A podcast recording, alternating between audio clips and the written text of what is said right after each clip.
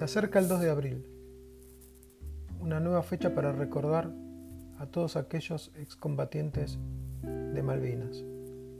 Yo quería contarles la historia del día que Puerto Madryn se quedó sin pan. Fue unos meses después, el 19 de junio de ese año, cuando el buque Canberra, un buque inglés encargado de transportar a los excombatientes de Malvinas hacia el continente, desembarcó en la ciudad de Puerto Madryn. Allí estaba vigente la estrategia de invisibilizar a los soldados, como en todo el resto del país. Prácticamente no se le permitía el contacto con la sociedad, que pretendía recibirlos como lo que eran, héroes.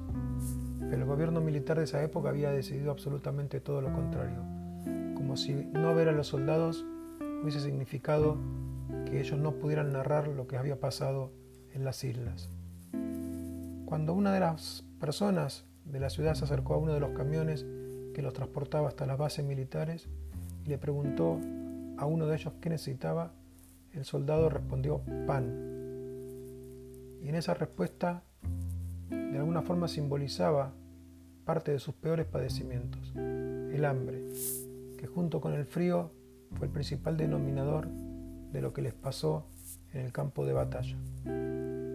Rápidamente la sociedad de Madrid movilizó todas sus, sus cualidades para, y sus mejores sentimientos de solidaridad para acercarle alimentos a los chicos, básicamente pan, a tal punto que literalmente la ciudad se quedó sin pan.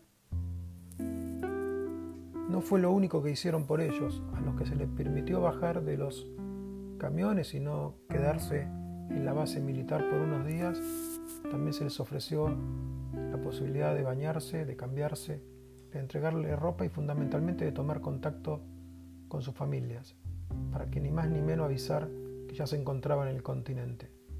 Una situación que parece absurda pero que no, no pudieron lograr en el transcurso del viaje y mucho menos al finalizar la guerra. Muchas familias ni siquiera sabían si estaban vivos.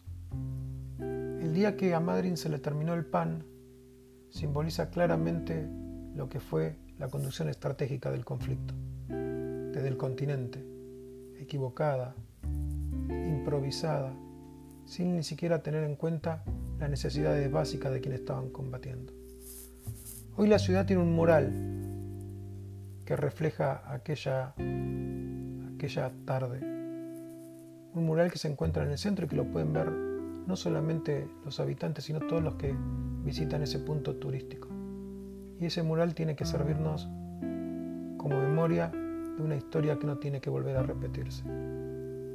El día que Madrid se quedó sin pan simboliza lo peor de la guerra de Malvinas. Y es un claro mensaje para todas las generaciones que vienen para que justamente esos errores no vuelvan a repetirse.